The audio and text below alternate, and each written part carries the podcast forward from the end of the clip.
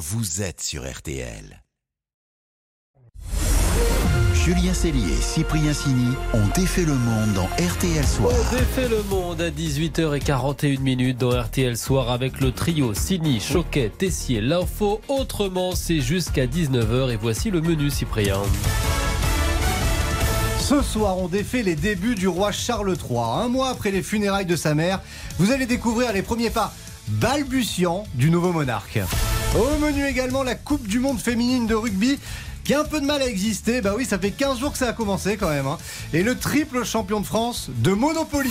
On défait le monde de la quotidienne, c'est parti. On défait le monde dans RTL Soir. Et voici le son du jour. Devant les gardes royaux, sous les yeux d'une foule de Britanniques, Charles III est officiellement proclamé roi.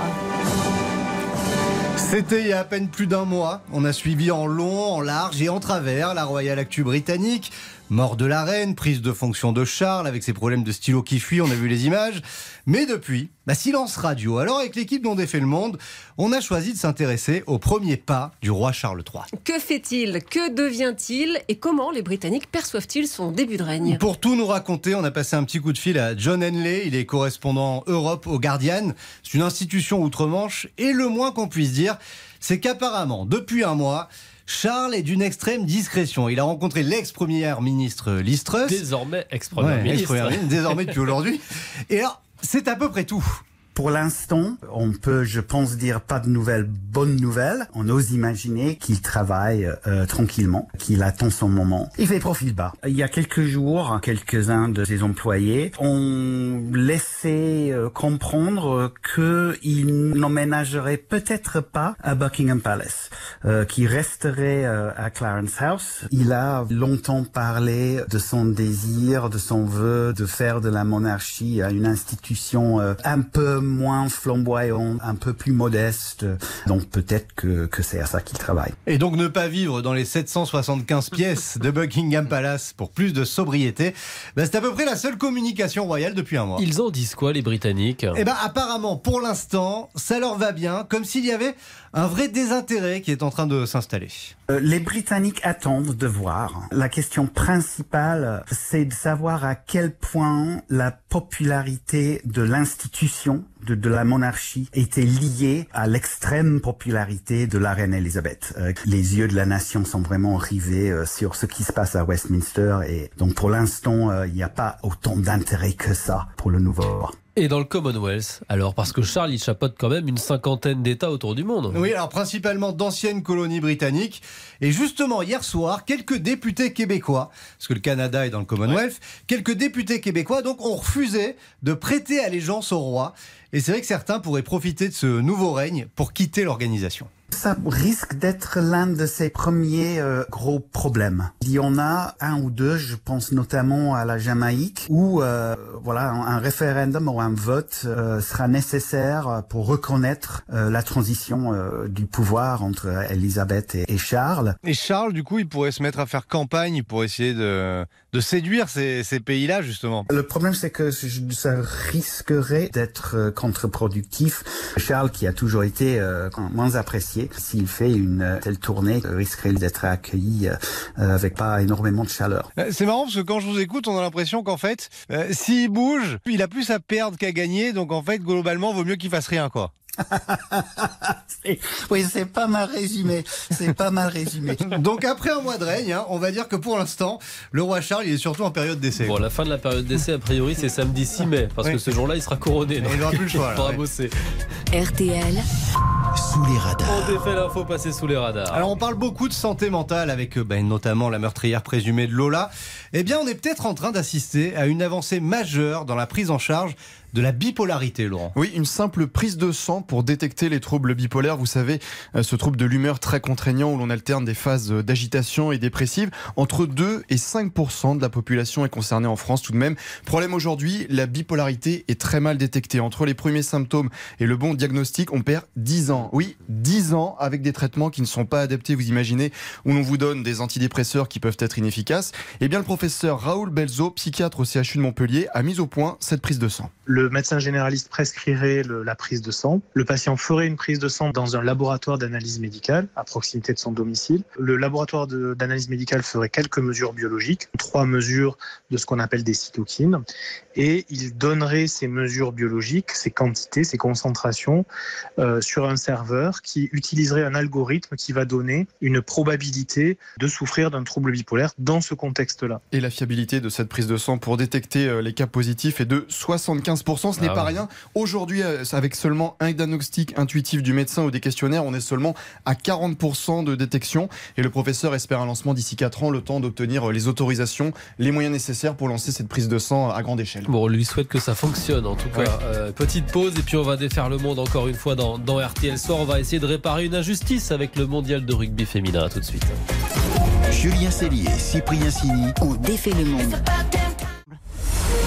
Julien Cellier, Cyprien Sini ont défait le monde dans RTL Soir. 18h49 minutes, on défait toujours le monde dans RTL Soir. C'est l'heure du choix, winner ou loser Hmm. du jour. Alors ce soir, bah, c'est un peu la loose et on est bien embêté, on est bien Ouais. triste même. Oui, parce que la vie est très injuste. La grosse loose pour la Coupe du Monde féminine de rugby. La phase de poule est presque terminée, alors qu'on savait même pas que ça avait déjà commencé, Isabelle. Bah oui, pourtant, c'était il y a presque deux semaines. hein. Ouais. Le coup d'envoi de cette neuvième Coupe du Monde de rugby. Beaucoup d'émotions, c'est parti Caroline Drouin pour Voilà euh, le, coup d'envoi de cette Coupe du Monde en Nouvelle-Zélande avec des chants maoris. La première hein, dans l'hémisphère sud. En plus, on a explosé les Sud-Africaines au premier match, 40 à 5. Bravo. Ensuite, bon, c'est vrai, on s'est pris les Anglaises en pleine figure, mais on est quand même deuxième de notre groupe et. Et tout le monde s'en fout. Bah oui, voilà. Et tout le monde s'en fout. On donne les résultats des matchs, plus ou moins, mais on ne les annonce même pas. Même pas le match d'ouverture. J'ai bien cherché, hein, dans les 20 heures, les émissions de sport à la télé, à la radio. Eh ben, j'ai pas trouvé. Mais il faut dire qu'elles n'ont pas de chance, nos bleus, parce que la Nouvelle-Zélande. C'est loin, mais c'est beau. Hein. Et c'est surtout loin. 11 heures de décalage horaire. Alors les matchs sont bien retransmis à la télé, vous venez de l'entendre, mais au mieux c'est le matin, genre France-Angleterre, 9h samedi dernier. Et au pire, bah. Il est 14h10 à Auckland, dans ce stade de, de l'Eden Park. 14h à Auckland, ça nous fait du 3h du matin Ah ouais. en France. Ça pique un peu, hein, faut être motivé. En plus, on va pas se mentir, les préjugés ont la vie dure. Trop violent, viril, pas pour les petites filles. Des critiques faites aux femmes qui ont pris en main le ballon ovale dès les années 60. Et inutile de vous dire que dans les années 60, les filles du rugby passaient carrément pour des extraterrestres. Ce n'est pas une touche du poisson d'avril. Et si vous n'en croyez pas vos yeux en suivant ce match de rugby, sachez qu'il n'y a aucun trucage. À réaliser sans trucage, des filles qui jouent au rugby sans trucage. Et 20 ans plus tard, bah, on n'avait pas beaucoup progressé. Je trouve des belles actions, je les trouve jolies, mais enfin, disons, il n'y a pas de percussion. Je pense que euh, elles gagnent les chocs, malgré tout. C'est des femmes. Bon, malgré tout, petit à petit, oui, je vous vois stupéfait, mais oui, c'était comme ça. Et puis, je suis pas sûre que ça ait complètement changé, Oh. mais petit à petit, le rugby féminin, quand même, s'il se fait sa place, par exemple, Ah. les joueuses sont sollicitées pour de la pub. Sauf que. La demi-mêlée de Bayonne et de l'équipe de France vient signer un contrat. Non pas dans un club, mais avec une grande marque de lessive. Ah là aussi, les clichés ont la vie dure, hein, la lessive. Allez, on va être honnête. Ici, consterné, Julien. Complètement. On va être honnête quand même, ici à RTL, on n'est pas meilleur que les autres en rugby féminin, mais c'est vraiment très injuste. Parce que nos Bleus, elles ont gagné six fois Bah le ouais. tournoi Destination, six fois dans cinq grands chelems. Elles ont quasiment toujours été dans le dernier carré en Coupe du Monde. C'est quand même euh, l'une l'une des gros, un des gros bras quand même du, euh, du rugby international, hein, Voilà, le, bon, le même, 15 de France. même ça, on ne sait pas trop comment le dire. En fait, allez, rendez-vous samedi, 8h15 pour le dernier Ouais. match de poule contre les Fidji. Ce sera sans Laure Sensus qui a mis fin à sa carrière sur blessure après le match contre l'Angleterre. Et qui la remplace?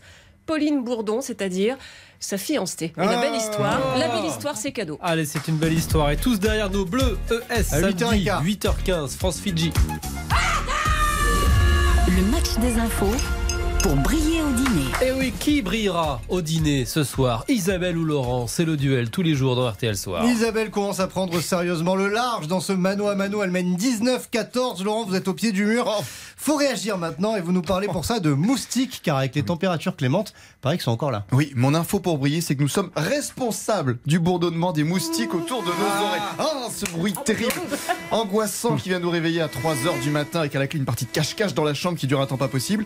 En fait, au moment où nous expirons, respirons, nous expulsons du dioxyde de carbone et c'est à cause de ce CO2 bah, qu'ils nous détectent et se font plaisir. C'est pour ça qu'ils vadrouillent autour du visage une minute pour faire le plein de sang. Euh, vous verrez, vous allez y penser cette nuit. Tous en apnée alors. C'est ça.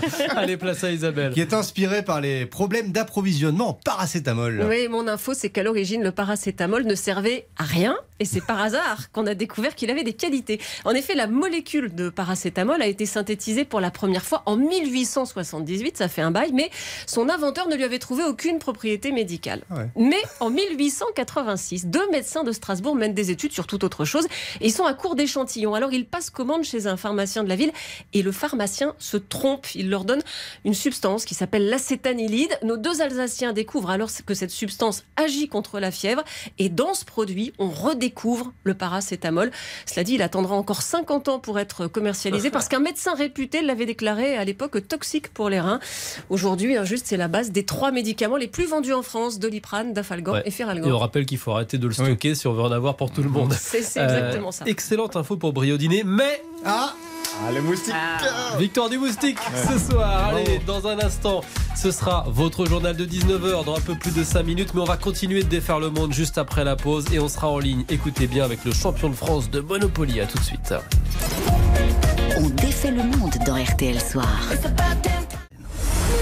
Julien Cellier et Cyprien Sini ont défait le monde dans RTL Soir. 18h57 minutes, juste avant le journal, on défait toujours votre monde. Et dites donc, nous sommes jeudi. Et comme tous les jeudis.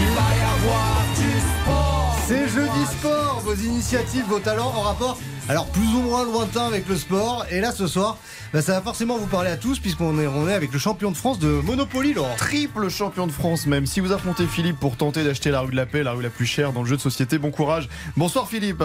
Bonsoir. Il y a donc des tournois de Monopoly. Qu'est-ce que c'est que cette histoire? Ben, carrément, il y, a des, il y a des championnats, il y a des championnats du monde depuis les années 70. Euh, bon là, ça fait un bout de temps qu'il n'y en a pas eu depuis 2015, mais des championnats de France, il y en a tous les ans. Il faut connaître les règles à fond, euh, notamment les règles de tournoi qui sont un petit peu différentes. Et des petits tournois open également. Euh, bon, il y en a pas beaucoup sur la planète. hein. Il y en a beaucoup au Japon, il y en a un petit peu aux États-Unis, et en France, donc, on a la- un des seuls pays où il y a des championnats tous les ans. Et vous disiez que les règles sont un peu différentes en tournoi, comment ça se passe? Bah, en fait, c'est les vraies règles du jeu. Donc déjà, je vous invite tout le monde à bien les relire. Et après, effectivement, en mode tournoi, pour permettre de, de faire des parties plus courtes, il y a, il y a des règles un peu spéciales qui accélèrent le jeu, notamment avec un troisième dé. Et alors, que- quelles sont ces règles? Alors, bon, déjà, on joue en une heure. Et à la fin de, de l'heure, on regarde qui est le plus riche, s'il y a encore euh, plusieurs joueurs.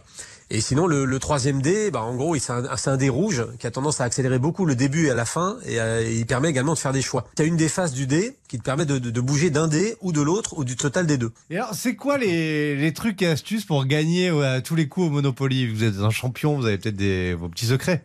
Euh, bon, faut être un bon, bon négociateur évidemment, et euh, mais chaque partie est différente, sincèrement. Ah, il y a des petites règles, il y a des petites règles un peu mystérieuses qu'on a tendance à pas bien traduire alors qu'elles sont écrites noir sur blanc. Par exemple, le nombre de maisons est limité. Par joueur? Et comme le nombre de maisons est limité à 32, non, non, il y a 32 maisons en tout dans le jeu. Mais la règle dit bien que pour faire un hôtel, il faut acheter une cinquième maison. Autrement dit, s'il y a plus de maisons à vendre dans le dans, dans, dans la boîte et que euh, t'as que quatre maisons, et ben tu peux pas aller à hôtel. Par exemple, c'est une petite règle qui est pas très connue, mais qui permet de, des fois de bloquer le jeu en mettant beaucoup de maisons, mais ne jamais monter à hôtel pour empêcher les autres d'acheter des maisons. Tu organises en fait une pénurie de maisons. Et alors, j'ai une question dans les tournois. Qui fait la banque Parce que c'est vrai que quand on joue en famille, celui qui fait la banque, il a tendance à gagner souvent. Vous voyez ce que je veux dire Comment ça se passe en tournoi Il a tendance à avoir un gros avantage, c'est vrai. Bah alors en tournoi, en général, dans les parties, euh, dans les parties de qualification, euh, bah on n'a pas des arbitres partout, donc c'est euh, euh, on tire au sort, ou alors euh, il y en a un qui est plus qui a plus d'affinité avec la banque, faut un peu le surveiller quand même. Mais en phase finale, en général, les demi-finales finales, il y a, il y a un arbitre, mais euh, il y a un arbitre qui, qui s'occupe que de la banque. Ça évite les, les tentations. Mais, mais j'ai une anecdote rigolote, c'est que moi j'ai, je suis allé au championnat du monde, j'ai joué contre les Japonais, et eux, même en finale des championnats du Japon, il n'y a pas de banquier, tout le monde se sert dans la banque. T'imagines, tu fais ça en France ou en Italie, euh, au bout de 5 minutes, il n'y a plus d'argent. Eh bien, grâce à vous, Philippe, on a plusieurs petites astuces pour battre la famille, les amis au Monopoly. C'est formidable. Merci à vous. Bonne soirée. Eh bien, bonne soirée à tous. Bonne soirée, euh, Philippe. Merci les amis d'en défait Eh le ben, merci. monde. Demain, c'est vendredi à 18h40. On refera nos Réunion